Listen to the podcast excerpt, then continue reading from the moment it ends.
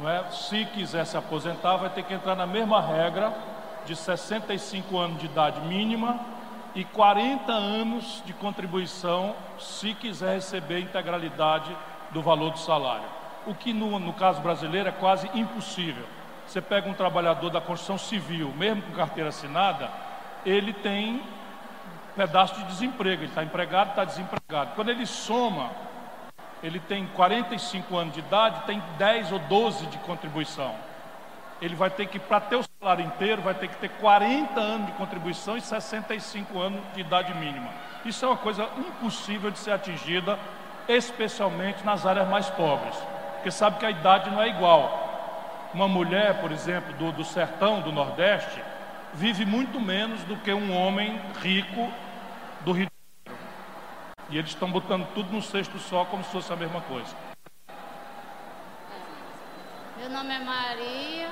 Boa noite, prefeito.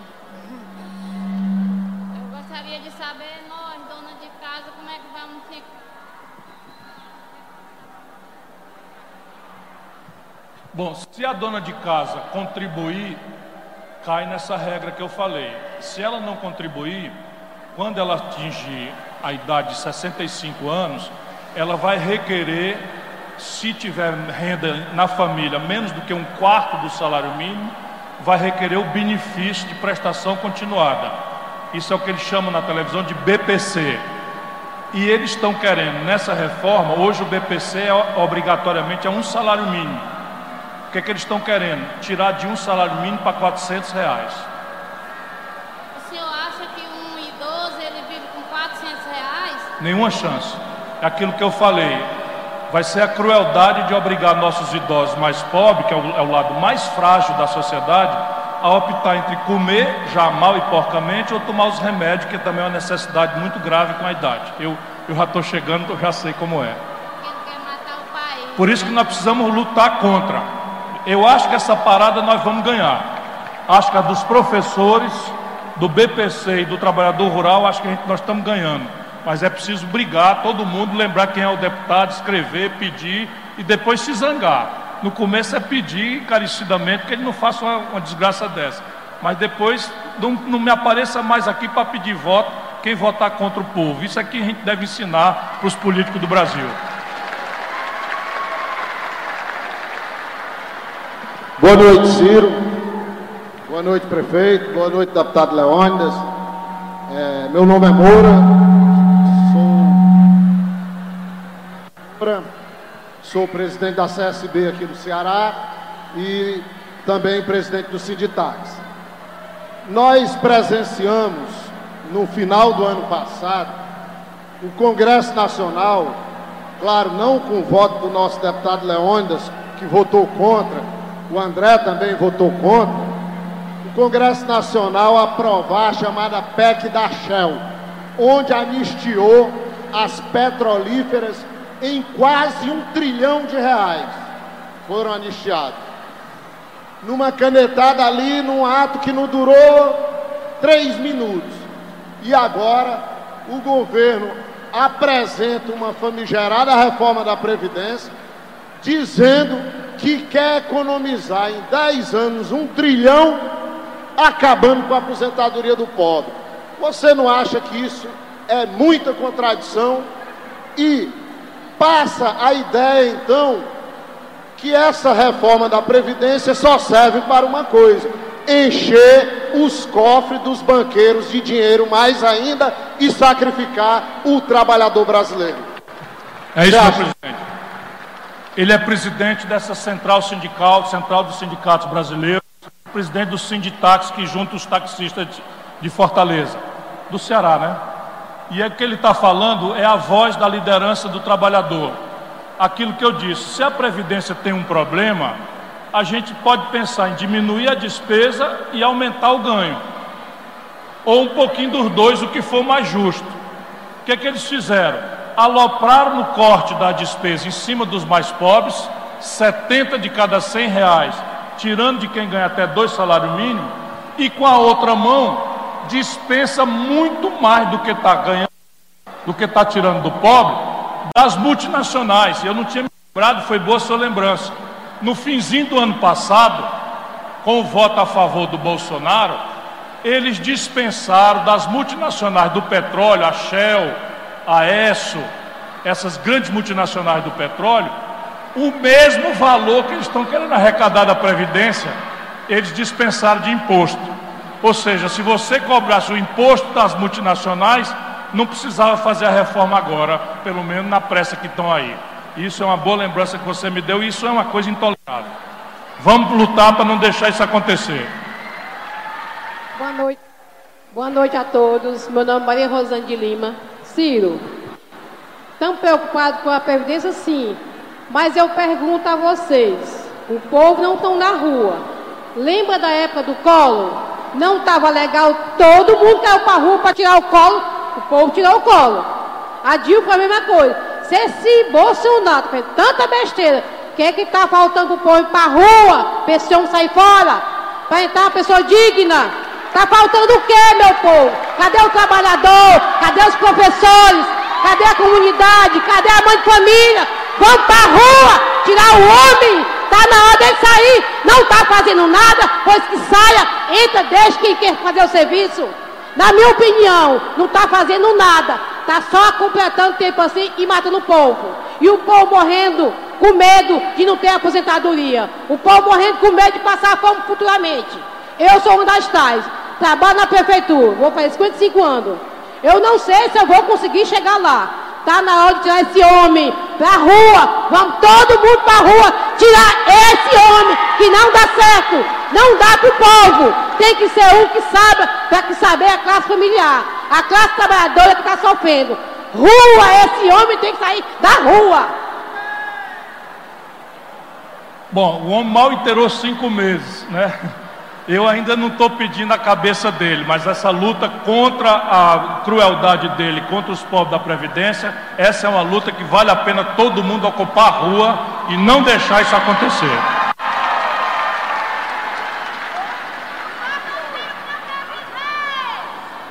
Boa noite, senhores, boa noite, senhoras.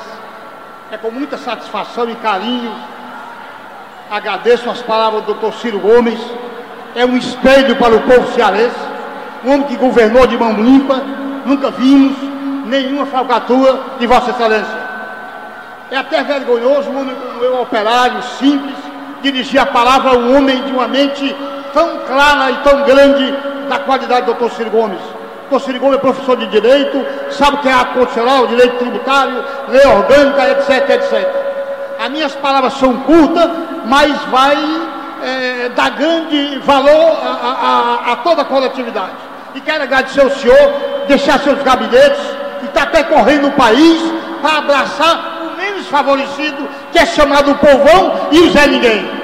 Então o Zé Ninguém, ele vota, mas ele não sabe o que é votar, ele não sabe o que é roupa, ele não sabe o que é avião, ele não sabe o que é perfume, ele não sabe nada. A pergunta é o seguinte: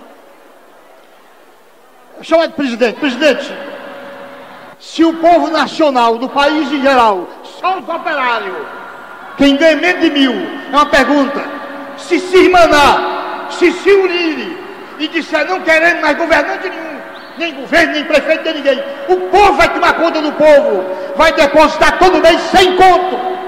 Resolve o problema ou não? Aí também seria a segurança. Se um bairro como esse, Parangaba, tem 100 mil pessoas e não tem um bom governante, é um exemplo. E se os empresários se unirem, e o povo, ou então o povão, cada um dá cinco contos, passeio de pessoa, vamos colocar segurança na saúde, por exemplo. Se um químico ganha 100 mil, 20 mil, e se o povo se unir, vamos pagar tanto a um químico para fazer remédio para o pobre. Se faz sentido, presidente, essas minhas palavras, o senhor explicar, porque eu acho que quem manda é o povo, quem tira é o povo, quem elege é o povo, e eu creio que esse carinho que o senhor está dando, o povo cearense, nós vamos abraçar da futura presidente do país. Muito obrigado. Obrigado, meu irmão. A, a base do seu pensamento já embalou um movimento internacional muito poderoso, que é o movimento anarquista.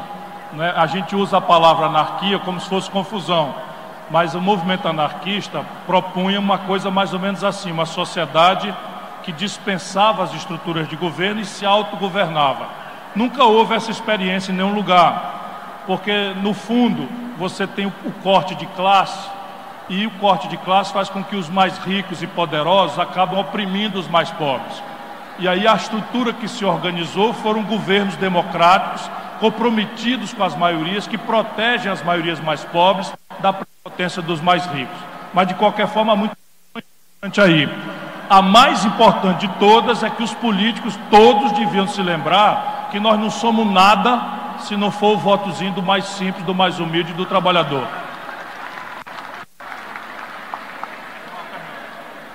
Boa noite, meu presidente Ciro Gomes. Eu gostaria de saber do senhor o que acontecerá conosco, os aposentados por invalidez. Essa é a minha pergunta. Veja, quem já está aposentado, a Constituição proíbe que qualquer novidade dê para trás mexendo. O que eles estão mexendo é o fim da obrigação na Constituição de atualizar as, os aposentados pelo valor que você atualizar o salário hoje. Entendeu? Então, nessa reforma, não tem nenhuma coisa que mexa com quem já está aposentado por invalidez. Nada. A não ser que tira a garantia de que o aposentado vai ser reajustado quando e na mesma data e no mesmo valor que reajustar o salário dos ativos. Entendeu? Pode perguntar. Eu posso ficar despreocupado quanto a isso? Quem já está não mexe mais. Obrigado. Nada. Mas não deixe de ajudar os outros. Boa noite. É, eu faço parte aqui da comunidade de Parangaba e a minha pergunta era essa. Essa especificamente para você, Ciro. Eu quero agradecer a você por dar uma clareza melhor aqui a gente. A minha pergunta é essa. Vamos dizer que eu tenha 28 anos de trabalho hoje o que vai afetar na minha aposentadoria daqui a, se for aprovada essa, essa reforma. E outra coisa que ficou aqui que não vai para essa pergunta.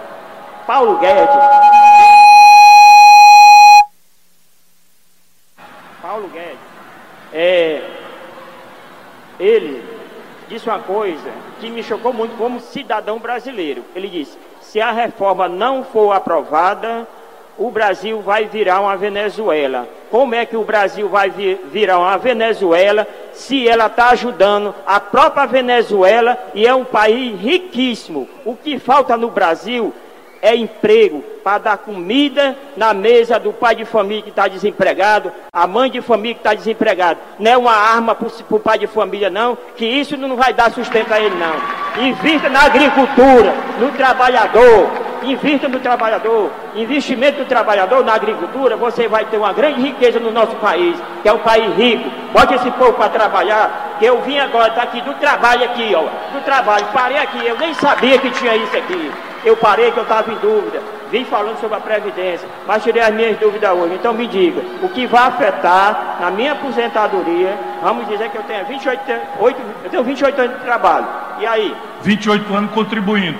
Isso. Então, veja bem, pelo regime de hoje, você, ao completar os 35, com o tempo, aposenta com inteiro, com a aposentadoria inteira.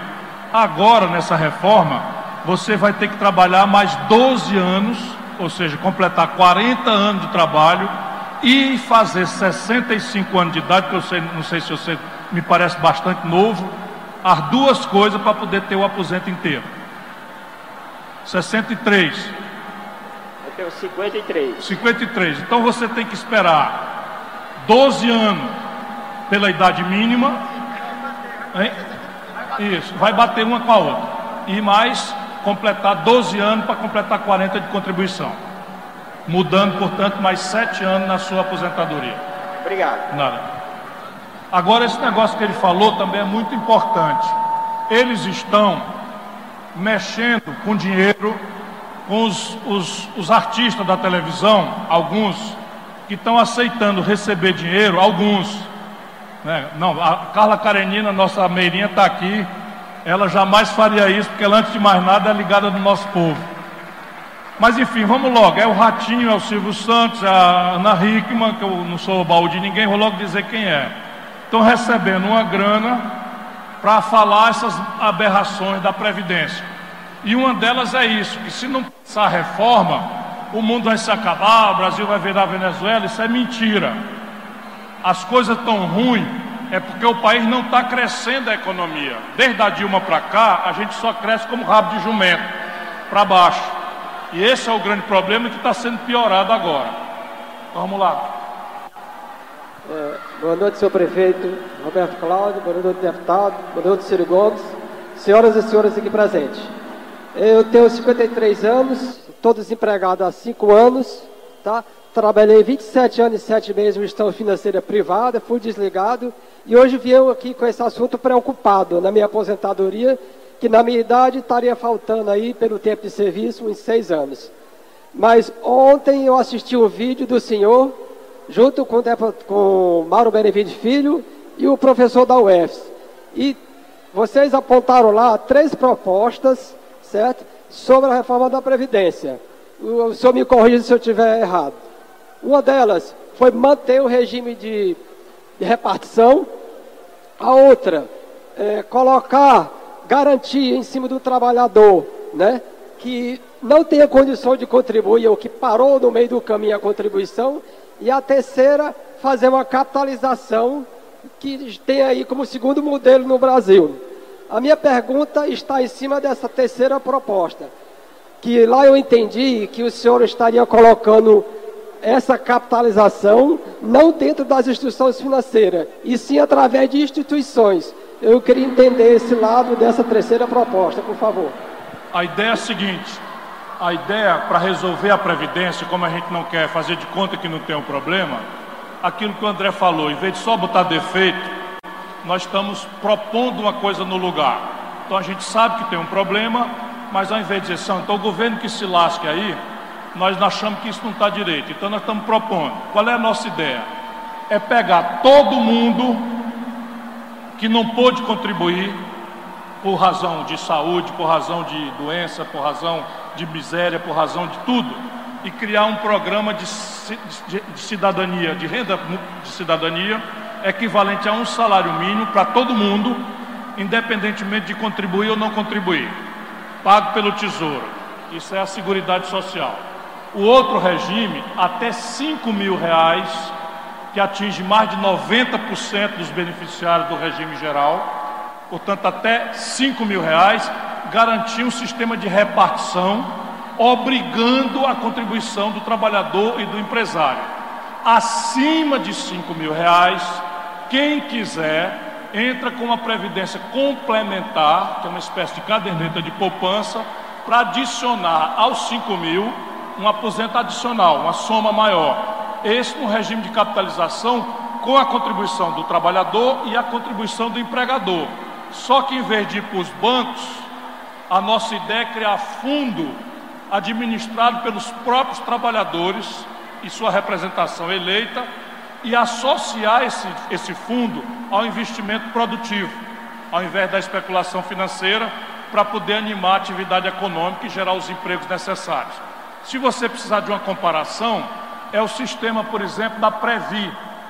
Então, os funcionários do Banco do Brasil, eles têm a aposentadoria normal do INSS, mas eles pagam a aposentadoria adicional de capitalização. O Banco do Brasil também contribui e isso criou um fundo chamado Previ, que é administrado por eles mesmos.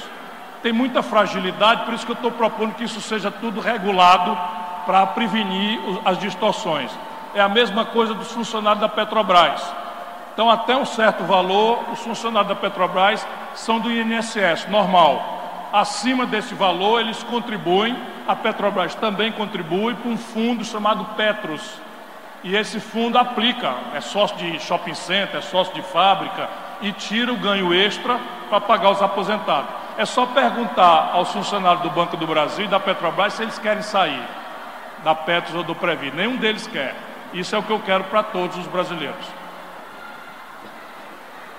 Boa noite, meu nome é Adailto, quero parabenizar o prefeito de Fortaleza, doutor Roberto Cláudio, e o Ciro pela coragem, o caráter que o senhor tem de ter lutado pelo nosso estado do Ceará. A minha pergunta é, eu trabalhei num CRAS e lá todas aquelas pessoas que recebem o benefício, que é o BPC, e quem é aposentado com o 13 terceiro, foram fazer o recadastramento que o presidente da República mandou fazer. Se na casa tem dois BPC, como vai ficar a situação desse cidadão? Dois cidadãos numa casa que recebe o BPC, que ele já vai cortar, né? Que vai ser é, 400 reais. Já não tem um décimo terceiro. E quem recebe os dois BPC na mesma residência. Como vai ficar, presidente, a situação? Eles, Boa noite. Eles vão cortar. Eles vão cortar. Hoje, o BPC, do jeito que está, só pode ser recebido por um membro da família, se toda a família ganhar por cabeça pelo menos até um quarto do salário mínimo. Se tiver dois, eles vão cortar um. Pode deixar falar. Uma outra pergunta. Quer dizer, numa casa tem dois idosos, um tem uma deficiência física e o outro recebe BPC por a idade e da deficiência física. Não fica, corta um, não, só tem que ficar a, um. Não, aposentadoria por, por, por invalidez não vai mexer para trás. É. Apenas não vai corrigir mais, como está dito na Constituição. Na reforma, eles tiram a obrigação de corrigir. Todo ano corrigir pelo valor que corrige o salário. Mas aí não tem problema não. Aí já pode ser um, um aposentado por invalidez e um BPC, não tem problema. A não ser que eles vão achar que o membro da família, ao ganhar a aposentadoria, não, ou seja, está ganhando um pouco mais, acima de um quarto do salário mínimo. E aí corre o risco. Nada, obrigado. Isso. Boa noite, Ciro. Minha velha amiga. Esse homem, esse homem, esses homens aí. Olha, Ciro, é o seguinte, eu tenho assistido muito vocês no YouTube, em tudo quanto é lugar. E você teve numa escola e disse: Nós vamos para a rua. Nós vamos para a rua e eu serei o da frente. Então nós estamos esperando as suas ordens, nós lideranças, estamos esperando a sua ordem, queremos que os deputados, o, o deputado estadual, o deputado federal, caia com ônibus também para que nós podemos ir até Brasília, porque este homem, ele foi posto da, do exército porque ele estava louco. Ele foi fora porque ele é louco. Ele é, ele é um demônio. Eu não ando dormindo. Por causa das certas propostas. De manhã ele diz uma coisa, de noite ele desmente. Então, Ciro, pelo amor de Deus, não há um jeito da gente tirar este homem de lá. Bom, é o que eu estou dizendo, a gente tem que tomar muito cuidado com as palavras. Eu fui candidato e ele acabou de tomar posse no interior cinco meses. Eu acho que a gente deve ir por partes, não é? nesse momento, o que está mais grave em cima da sociedade brasileira são os cortes na educação e o avanço sobre os mais pobres na questão da previdência. Se a gente acumula força para brigar por isso e ganhar, ele talvez aprenda a lição e mude de rumo. Se não, a gente pensa de novo, fazemos outra reunião e decidimos o que é que vamos fazer para frente. Oi, oi.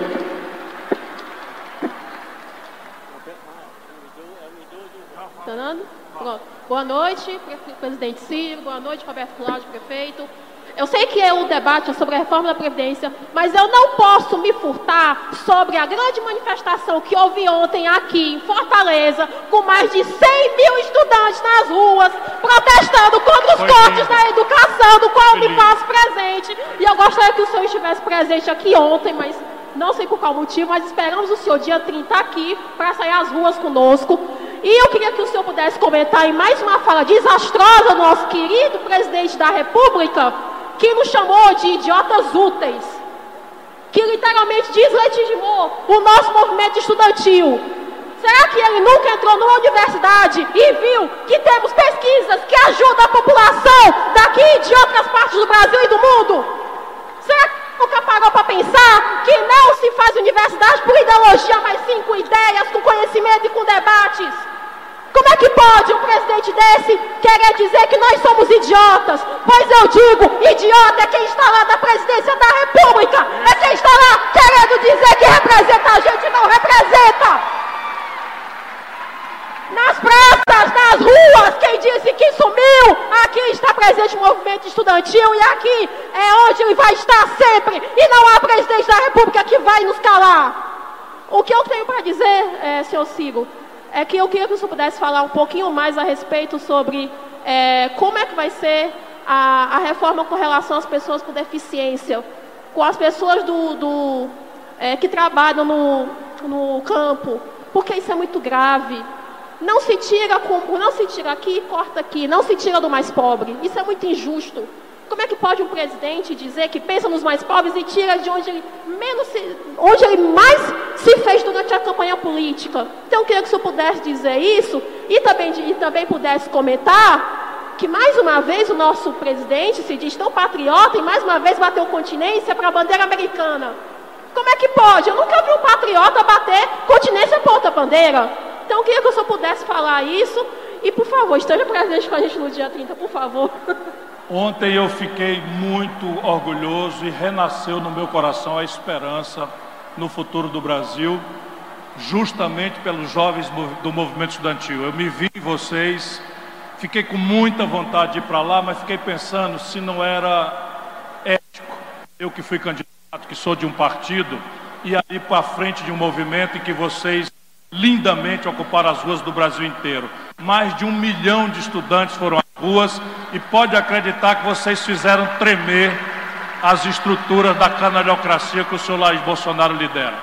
E tanto que ele ficou nervoso, porque um presidente da República, para dizer uma besteira daquela, tem que estar com muito nervo, porque ele sentiu o fogo no rabo do povão na rua, dizendo que é daí para trás. Portanto, parabéns a vocês. Quem sabe da próxima vez eu eu chego lá porque eu estava com muita vontade, só me lembrei do meu tempo. Agora, hoje você tem na, na reforma da Previdência dois problemas que você chamou a atenção. Um, no caso do pensionista, que aí é, não é propriamente o deficiente, mas o pensionista, eles não vão mais permitir que acumule. Então, se uma senhora recebe uma aposentadoria e o marido morre e ela antes antes dessa, agora ela recebe a pensão, a partir dessa reforma, se nós deixarmos passar, eles cortam também a pensão, ou pelo menos a integralidade da pensão. E não é absolutamente tolerável, e eu acho que isso é uma das coisas que nós nordestinos temos que brigar mais duramente ainda, é que eles estão equalizando a idade mínima de homens e mulheres do campo e da cidade. Tanto faz se você é trabalhador rural que acorda de madrugada, puxa inchada nesse sol inclemente, ou se está trabalhando de gravata no ar-condicionado como nós. Eles tratam como se fosse tudo a mesma coisa e definitivamente não é, e nós não podemos permitir essa selvageria. Parabéns a vocês mais uma vez. Oi, oi. Obrigada. Eu gostaria de pedir à população também que apoiasse os estudantes nessa luta contra os costos da educação. Gente, a, a, nossa luta não é apenas pensando na universidade, mas também pensando nas escolas públicas e privadas que existem em todo o Brasil. Cortaram o dinheiro de toda a educação. Sim. Não foi só da universidade, não. Cortaram da escola básica, da creche, tudo. Alô? Oi. Oh, boa noite a todos. Boa noite, pai. Doutor Ciro, uma, antes da minha pergunta, doutor Roberto, saudação, que será muito objetiva, eu vou dar uma sugestão que eu vou lhe chamar de sugestão mini saia. Justa, curta e provocante. Acho que um assunto dessa importância, que já virou uma ladainha, um assunto dessa magnitude, merece ser feito realmente um debate longo para esclarecer de fato a população. Então a minha sugestão é a seguinte: se for possível, que coloque Vossa Excelência que domina muito bem o assunto, que conhece em profundidade o assunto, frente a frente com o seu Paulo Guedes, num debate em rede nacional. Eu, Por que não? Eu chamo agora. Eu convido Será agora. que o SBT aceita? A Rede TV ou, ou, a Record? Talvez a Globo não. Então está aqui a minha sugestão mini saia, provocante e justa e oportuna. Um debate entre Vossa Excelência e o senhor Paulo Guedes para colocar um ponto final nessa ladainha, neste lenga-lenga, cada um diz uma coisa e o povo brasileiro não está entendendo nada. É isso aí. Porque o senhor fala aí, mas tem que fazer o contraponto. Diariamente o senhor Paulo Guedes está na mídia deitando e rolando, agora mesmo está dizendo que, que o corte, o corte agora para as universidades, que não é corte, é outro nome aí, Contingenciamento. o contingenciamento não foi de 40%, foi de 3,5%. Que diabo é isso?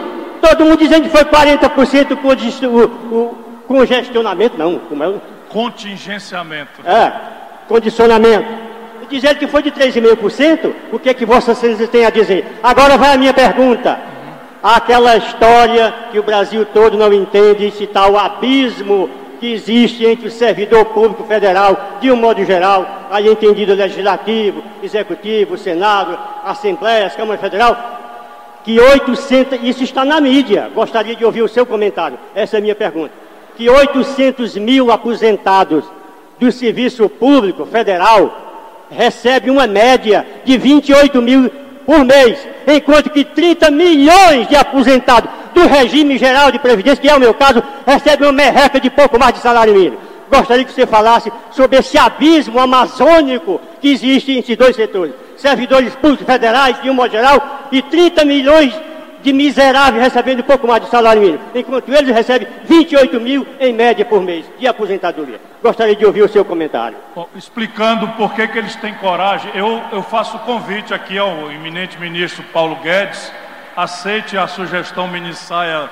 do nosso conterrâneo e vamos fazer um debate, vamos fazer um debate fraterno, respeitoso é, sobre a Previdência Social e sobre a justiça de tirar 70 de cada 100 reais desse sacrifício dos mais pobres, enquanto se deixa, por exemplo, o sistema financeiro incorporar lucros e dividendos sem pagar um ponto de, de, de imposto. Só o Brasil e a Estônia têm essa aberração. Vamos, vamos fazer. Agora, como é que eles manipulam o negócio da universidade? A universidade é assim: 70 de cada 100 reais que vai para a universidade é para pagar o salário dos professores, dos servidores, né, dos terceirizados, etc. E 30% são os investimentos, as bolsas, o custeio, a manutenção, os prédios, a construção de laboratório, a reposição dos químicos, dos fármacos, dos equipamentos, das estruturas, etc, etc. Se você botar tudo junto, o corte é de 3,5%. Mas eles estão falando em cima de salário que não é possível cortar porque a lei não deixa. Eles cortaram 30% em cima de tudo que a universidade tem, fora salário. Portanto, é mentira deles. É jogo de número. Jogo de número. É simplesmente mentindo. Agora, vamos lá, os números. No regime geral da Previdência, que é o que engloba 90% dos aposentados brasileiros, a média de salário é R$ 1.240 por mês. Então, o regime geral de previdência, que é de todo mundo, operário, comerciário, da construção civil, agricultor, industriário, o salário médio é R$ 1.240. Os funcionários do Executivo Federal, a média é de 12 mil reais. O salário do legislativo, a média é de 26 mil reais. E do judiciário, 28 mil reais. Evidentemente que no governo federal já foi tomada no passado uma providência que é estabelecer para quem entrar de 2013 para frente a garantia da aposentadoria só até R$ 5.800 obrigando-se a uma previdência complementar de capitalização com a contribuição do empregador, que é a União Federal, e do empregado, os dois. Alguns estados estão caminhando nessa direção, alguns municípios também. Mas hoje a perversidade, a desigualdade é desse jeito. Para bem dizer, eu nem queria saber se eu ia dizer isso aqui ou não. Eu agora terei 61 anos de idade. Mas com 36 anos de idade, como vocês foram sempre muito generosos comigo, eu com 36 anos de idade já tinha sido deputado duas vezes, prefeito de Fortaleza e governador do Ceará. Pelas imoralidades das leis brasileiras, eu teria hoje direito a três aposentos, que junto dava 80 mil reais por mês. Eu nunca aceitei receber nem um centavo, porque eu teria muita vergonha de entrar numa reunião dessa aqui recebendo três aposentadorias. É bem verdade que o reumatismo está chegando, faz uma falta lerda, mas não estou arrependido não. Então vamos embora lá, próximo. Cirão, é, por conta do adiantado da hora, pessoal, muita gente veio do trabalho e amanhã vai ter que trabalhar mais uma vez. Então a gente vai resumir a mais duas, duas perguntas. Pode ser? Boa noite, prefeito. Bora, vou atendendo, bora, bora. Boa noite, prefeito, deputado Ciro. É, nas minhas pesquisas sobre a Previdência, eu descobri que as empresas elas devem 400 bilhões à Previdência Social e que, segundo a Procuradoria Nacional da Fazenda, 100 bilhões são recuperáveis. Eu queria saber por que, que eu não escuto falar da cobrança a, essa, a esses, essas empresas, são bancos, Itaú, Bradesco, que recebem bilhões todos os anos de lucro. Então eu queria saber se é praticável tirar dinheiro daí, e se é praticável, por que, é que não tiram, e se isso está na sua reforma da Previdência. É o que ela está falando é uma coisa muito séria. Gente grande, importante, empresários grandes, empresas importantes, devem hoje à Previdência, ou seja, deviam ter pago e não pagaram, 486 bilhões de reais a valor histórico. Se atualizar os valores, dá um trilhão. Agora, por que, que não cobra? Aí você tem dois problemas. Um, boa parte desses bilhões são empresas que faliram, tipo a Varig, a VASP, a Transbrasil, e aí você não consegue mais recuperar. As outras, que dava para recuperar uma boa parte, talvez uns 300 bilhões desse trilhão, ou metade, 500, vivem manipulando o judiciário, que infelizmente, salvo exceções, é um judiciário de classe.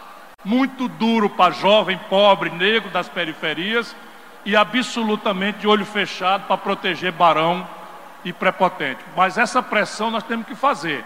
Não tem sentido sacrificar o mais pobre e não cobrar do mais rico, inclusive mudando a lei para que ele fique proibido de receber benefícios ou de operar com o governo, inclusive na dívida pública, se não honrar os pagamentos com a Previdência Social. Boa noite, eu me chamo Cláudia e queria dar uma boa noite especial aos professores que estão aqui. Eu sou funcionária pública da Prefeitura de Fortaleza. Uma boa noite especial ao prefeito que eu votei para ser o prefeito da minha cidade e mudar essa desigualdade. Mas eu já fui contemplada em quase todas as perguntas e respostas. Mas tem uma que, quando o deputado André Figueiredo falou, e depois de rever o vídeo, né, rever já tudo sobre é, os políticos, eu lhe faço uma pergunta que eu queria ouvir de você, Ciro Gomes. O que que você me diz? O que que tanto emperra?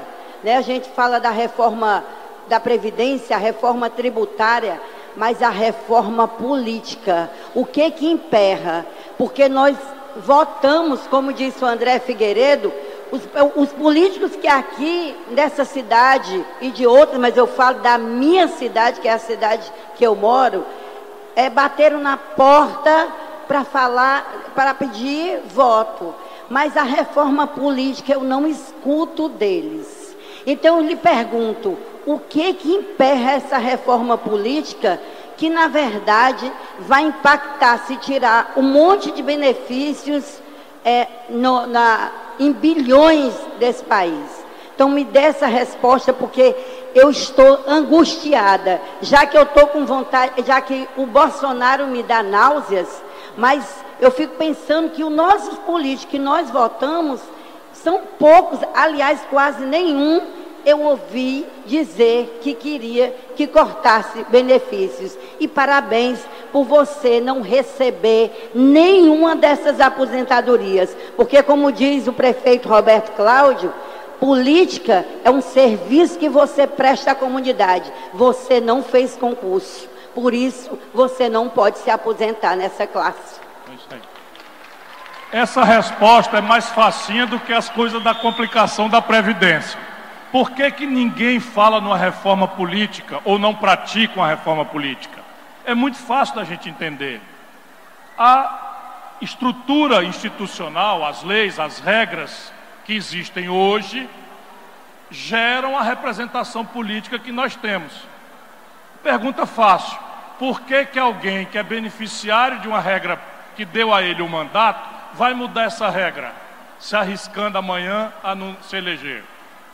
Essa é a razão. O que quer dizer que nosso problema fica mais grave ainda. Nós não vamos ser salvos da tragédia política brasileira por nenhuma regra nem reforma de Brasília. Vai ter que ser aqui embaixo, tomando tenência do voto. Votando com cuidado, com zelo, olhando quem é, de onde vem, o que é que andou fazendo, não cair em lambança, porque véspera de eleição todo mundo tem a conversa bonita, todo mundo sabe disso.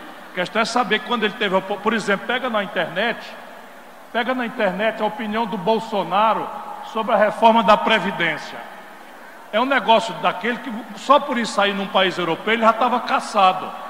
Ele fala, Michel Temer, um ano atrás, tenha vergonha na cara, seja homem, você fazer uma reforma que obriga o povo a trabalhar no mínimo até 65 anos de idade, isso é um absurdo, porque o nordestino não vive precisando de voto, disse isso. Na cara lisa, sem nem dizer, ó oh, negada, me arrependi, estudei um pouquinho mais, nada. Vai lá e propõe o oposto do que falou para se eleger.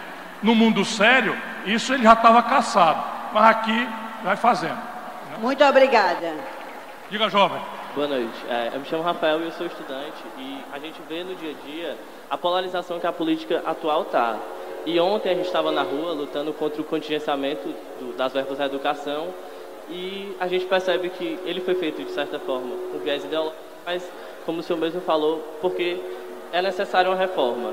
É, mas como trazer para o dia a dia esse debate de que existem certos pontos na reforma que são necessários e precisam passar e afastar aquela parte que é meio que uma deformação da Previdência, mas trazendo os dois e tentar realmente passar a reforma, porque, como o senhor falou, é necessário. Veja, discutir o problema da Previdência é necessário mas o começo do erro é chamar isso que está aí de a reforma. Você é um estudante universitário. Então o A quer dizer artigo definido. Então eles querem que a população brasileira acredite que só tem esse caminho para resolver o problema. O I é mentira. Por exemplo, se você fizer um imposto sobre lucros e dividendos, um imposto sobre grandes heranças e doações, isso cobre o buraco da Previdência assim, ó. Só que você vai agora mexer com Itaú, com Unibanco, com, com Bradesco, etc. No Brasil, as grandes corporações não pagam imposto sobre lucros e dividendos. Só no Brasil e na Estônia, um minúsculo país. Então veja, existe um caminho, existe outro, existe outro, existe outro. O caminho que eles adotaram qual é?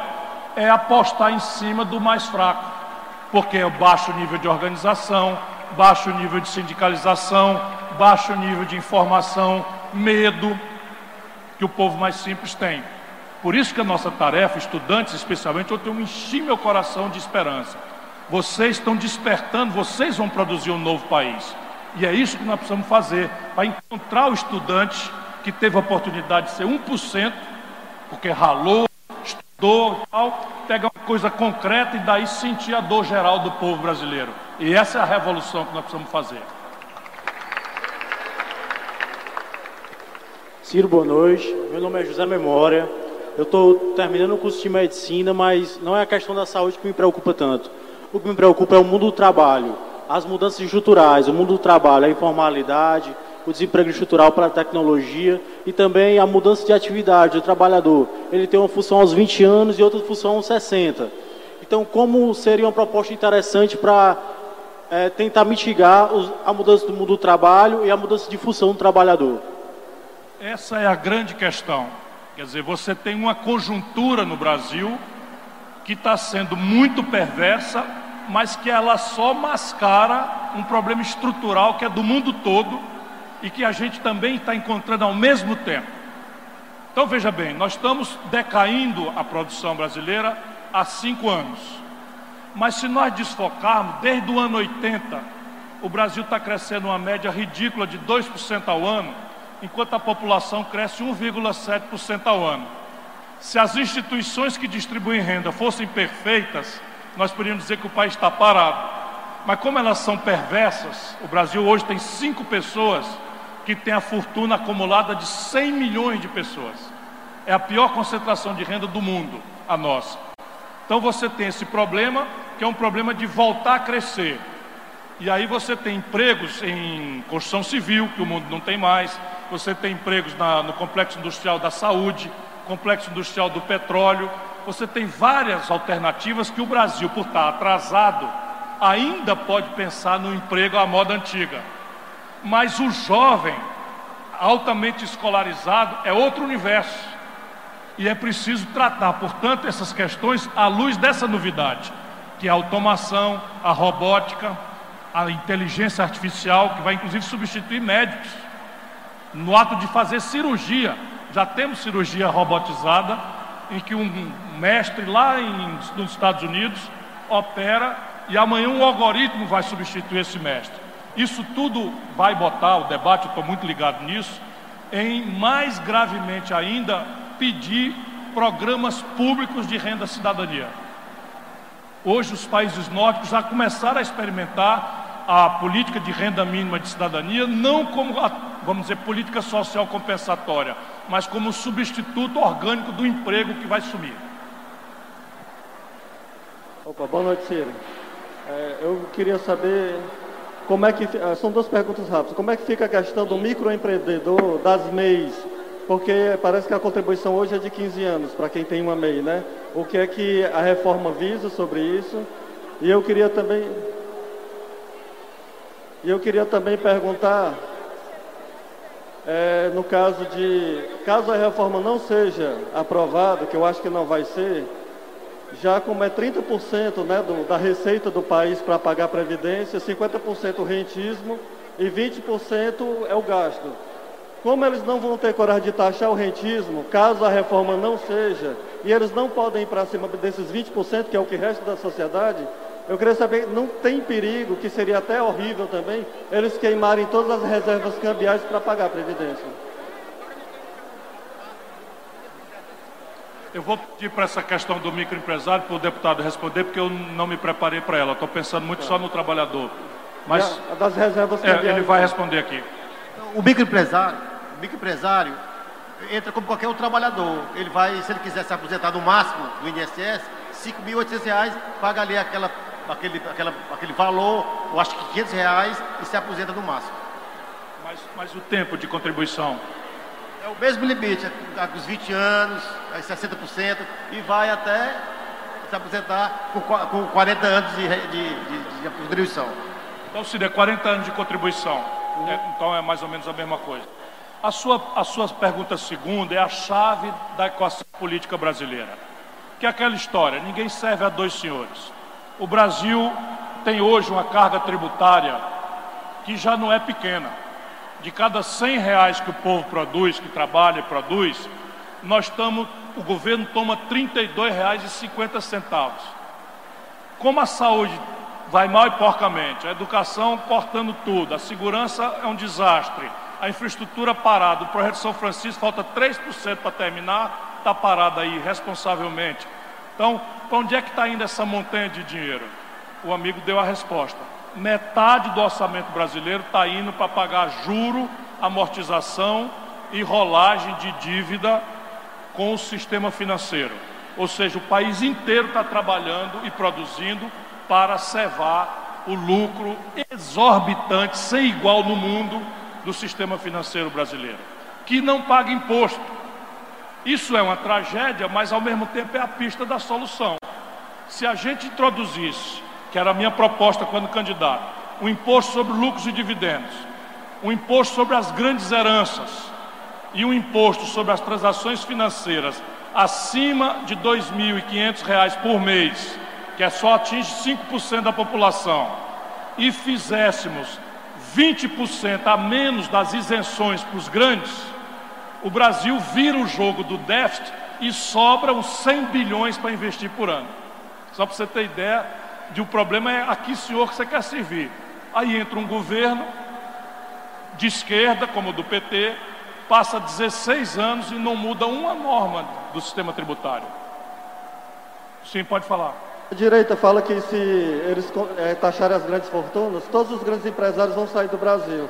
Os Estados Unidos taxam até 40%, o Bill Gates continua nos Estados Evidente. Unidos, o Warren Buffett É está lá, evidente, os é Bloomberg estão lá, é ninguém saiu do é país. evidente, é evidente. É só fazer uma alíquota moderada que o custo de transferência não compensa. É só isso. Parabéns pela sua politização e sua lucidez. Boa noite, Ciro. Boa noite, prefeito Roberto Cláudio, deputado Leônidas. É, meu nome é Rafael, sou servidor público federal há mais de 10 anos, do Instituto Federal, órgão que o Jair Bolsonaro acabou de cortar mais de 40 milhões do orçamento, comprometendo os funcionamentos dos órgãos e dos campi do interior do Estado. Mas a minha pergunta é o seguinte, Ciro.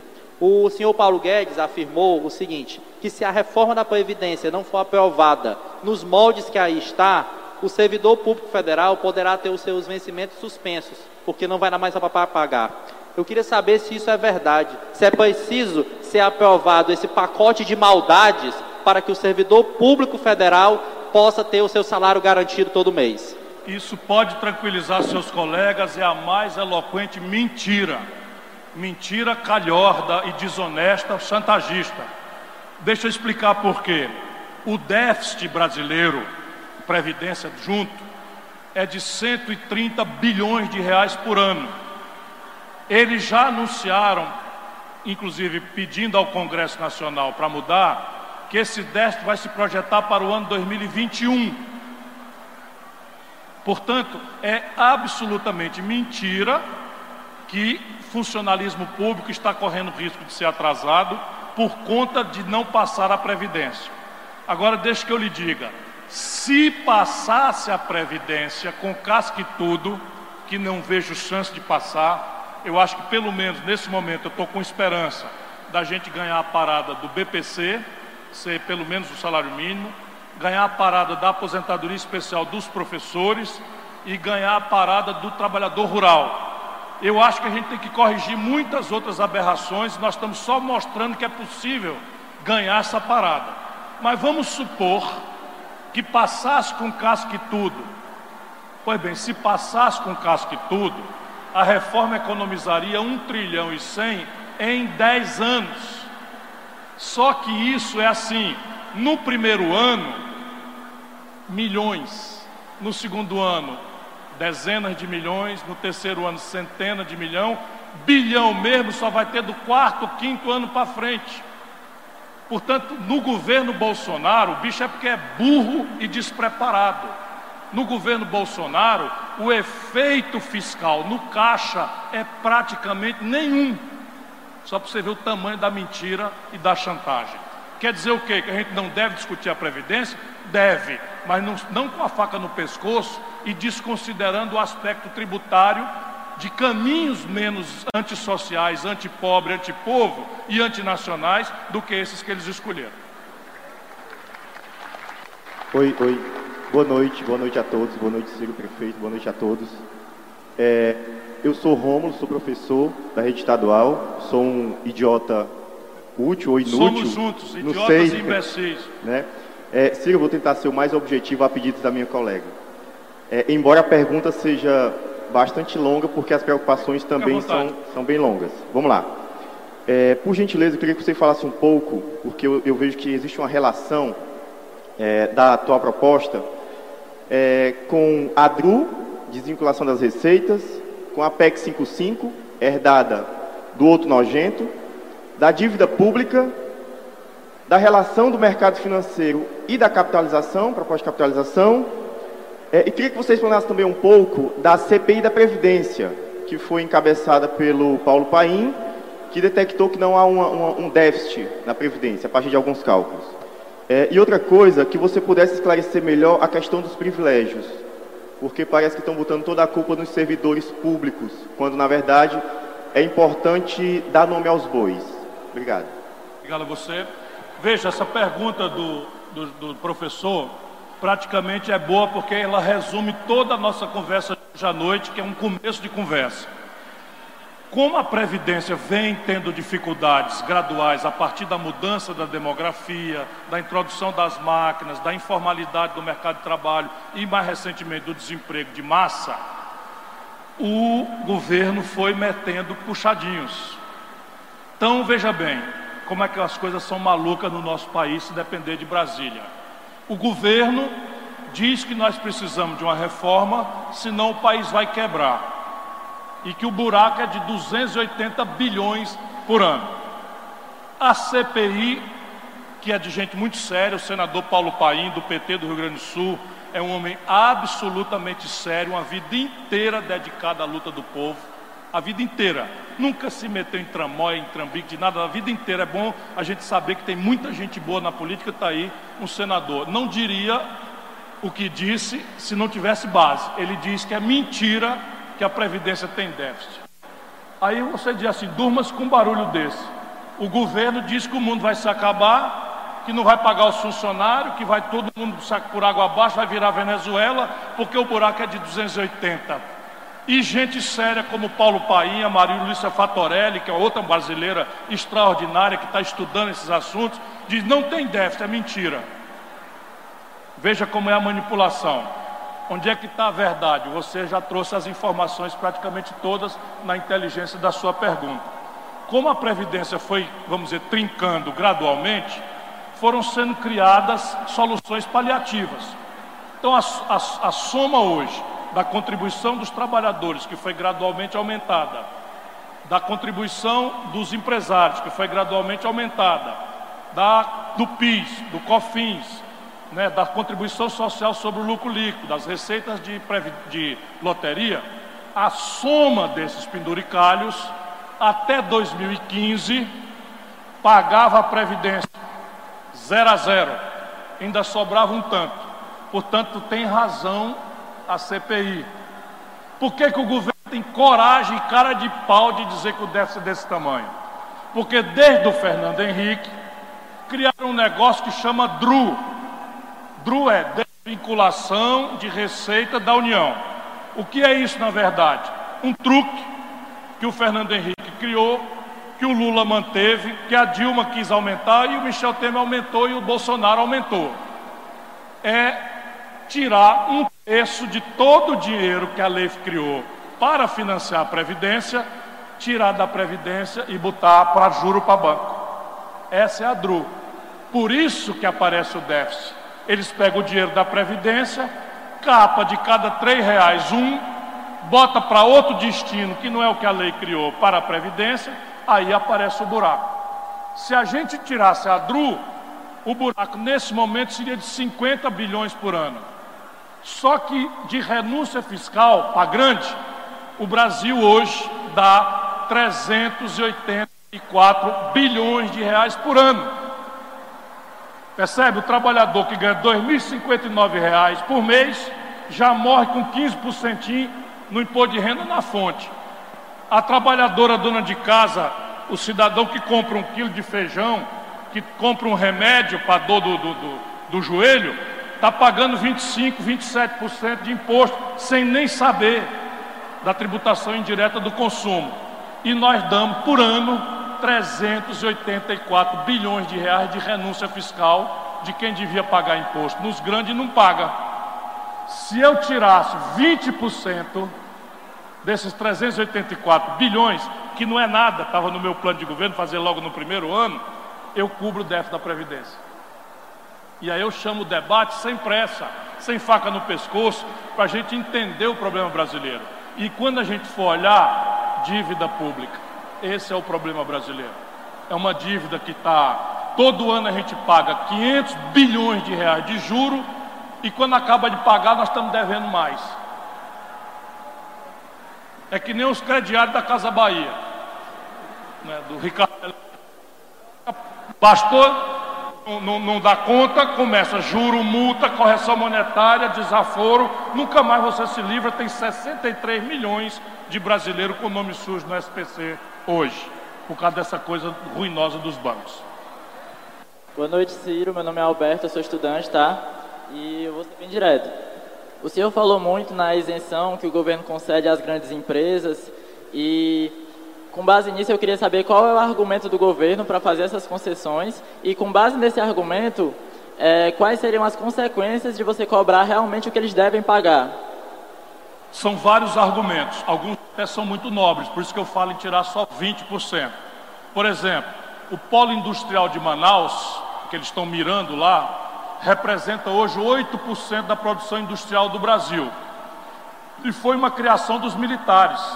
Resolveram, porque ninguém ia investir lá no fundão da Amazônia, né, na capital de, do, do Amazonas, então eles criaram um ambiente que praticamente as grandes multinacionais que, se, que forem para lá montar telefone, montar televisor, montar celular, eles só fazem montar, não fabricam nada lá hoje em dia, porque não tem política industrial.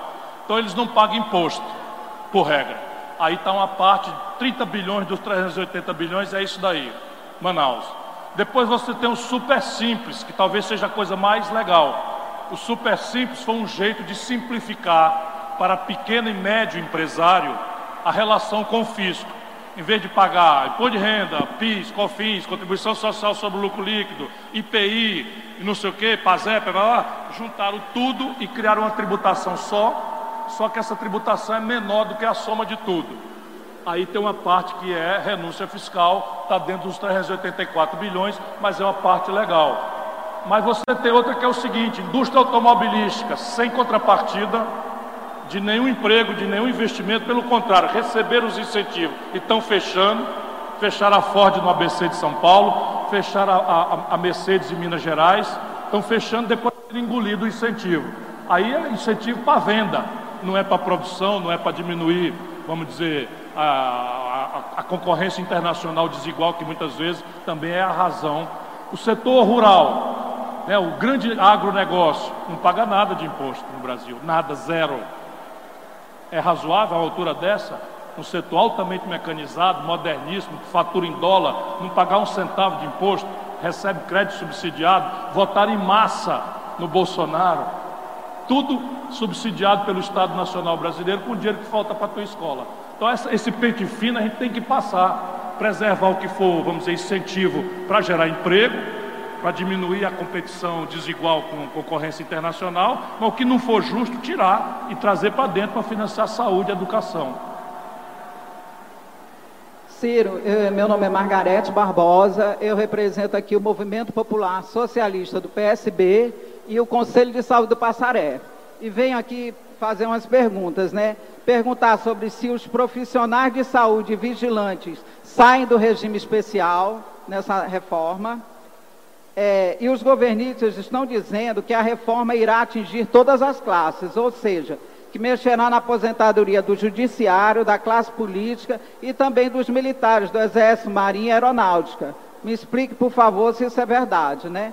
E sobre o Paulo Paim, essa questão, que ele divulgou que as grandes empresas devedoras do INSS, se todas pagassem a, pagarem a dívida, ou pelo menos uma grande parte, não há necessidade dessa reforma, ou pelo menos né, uma reforma bem mais amena para o povo brasileiro. Muito obrigada. Obrigado a você, obrigado por ter vindo. Bom, as, as aposentadorias especiais, elas estão praticamente sendo quase todas extintas. Eu não sou capaz de lhe dizer agora, portanto, nós vamos tomar nota para lhe dizer as duas categorias que você perguntou. Eu estudei uma, que é, por exemplo, a condição dos mineiros. É só para dar um exemplo, os mineiros que trabalham em condição insalubre, eles acabaram com a aposentadoria especial e acho que dos vigilantes também, mas eu vou consultar, porque são 66 páginas a proposta de reforma, por mais que eu estude, eu vou precisar de um tempo e vou tomar seu endereço, seu e-mail. Eu lhe respondo, lhe respondo ainda hoje. Minha turma, meus universitários vão me, vão me esclarecer já já. A segunda questão.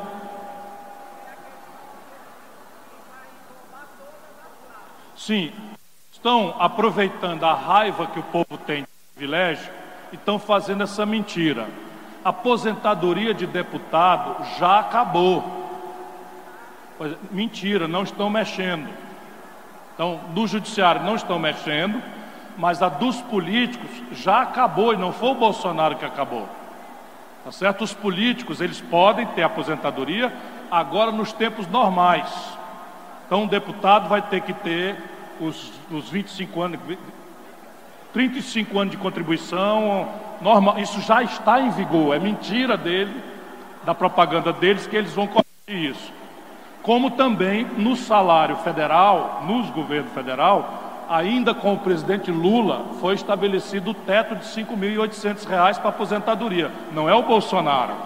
É mentira deles também. O que, que eles fizeram com os militares? Eles aumentaram a contribuição dos militares para 10,5%, mas deram com a outra mão um reajuste. Na prática, um general que se aposenta com 55 anos vai continuar se aposentando com 55 anos, só que ao invés de ganhar 22 mil como era hoje, o Bolsonaro deu para eles um aumento para 30 mil. Então eu aumento o salário de 22 para 30 e aumento a contribuição. E fica enganando as pessoas de que eu fiz uma mudança é, na, na, nos privilégios. Não houve nenhuma, nenhum privilégio eles mexeram, nada. Bom, a do Paulo Paim eu já respondi, eu vou responder de novo. É muito importante que a gente não deixe de cobrar quem der devendo para a Previdência mas uma parte disso é de falida, Varig, Transbrasil, VASP são exemplos, e a outra parte é culpa do judiciário, você não pode fazer plano, orçamento, botando esse dinheiro no cálculo, porque sabe dia que o judiciário vai dar o ganho de causa para a União Federal, percebe? O que não quer dizer que a gente não tem que pressionar o judiciário, que é o poder que tem faltado à República, como dizia o velho Rui Barbosa.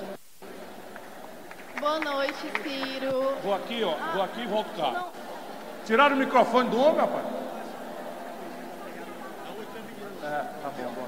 Ah, então, é... eu queria saber como é que a gente faz para combater essa chantagem de tirar só o contingenciamento da educação quando for aprovada a reforma da Previdência e como é que a gente vai fazer sem o Fundeb, porque está muito complicado agora. Essa questão é muito mais grave do que já está mostrada. Porque o Brasil, nós não prestamos muita atenção nas coisas de tanta decepção. Então, o Michel Temer fez uma emenda na Constituição. Eu fiquei rouco de lutar, de brigar, de denunciar. Na campanha eu só falava nisso. Porque eu sabia que eu, eventualmente, sendo presidente da República, eu ia ter que revogar. Então, eles fizeram uma emenda que só tem no Brasil na Constituição dizendo o seguinte: que o governo, esse ano de 2019, só pode gastar o que gastou em 2018, mais a inflação, que foi de 4%. Então veja bem, qualquer outro gasto que eu fizer a mais, eu tenho que descontar das outras rubricas. Então presta atenção: o Bolsonaro deu um grande aumento para os militares. Eles, no fim do governo Temer, deram um grande aumento para o judiciário e para outras categorias e sair aumentando. Todas essas novas despesas vão ser descontadas agora da onde? Da educação, da saúde.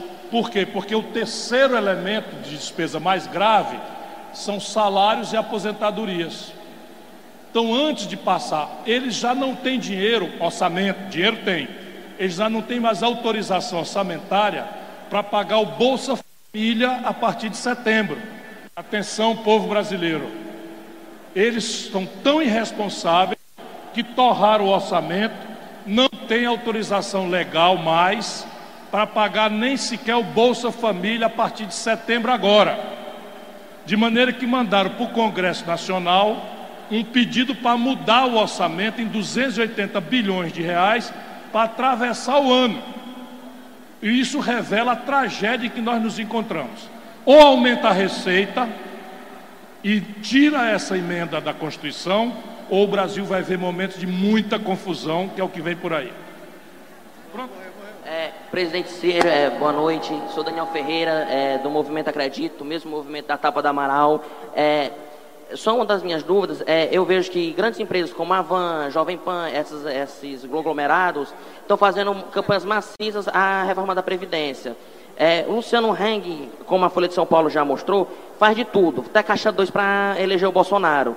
O senhor acredita que está rolando um mensalão para comprar os deputados é, que ainda não se decidiram pela aprovação ou não da reforma da Previdência? O senhor acredita que está rolando propina? Acredito, não, eu sei que está, embora você sabe que hoje em dia muita corrupção no Brasil é feita dentro da lei.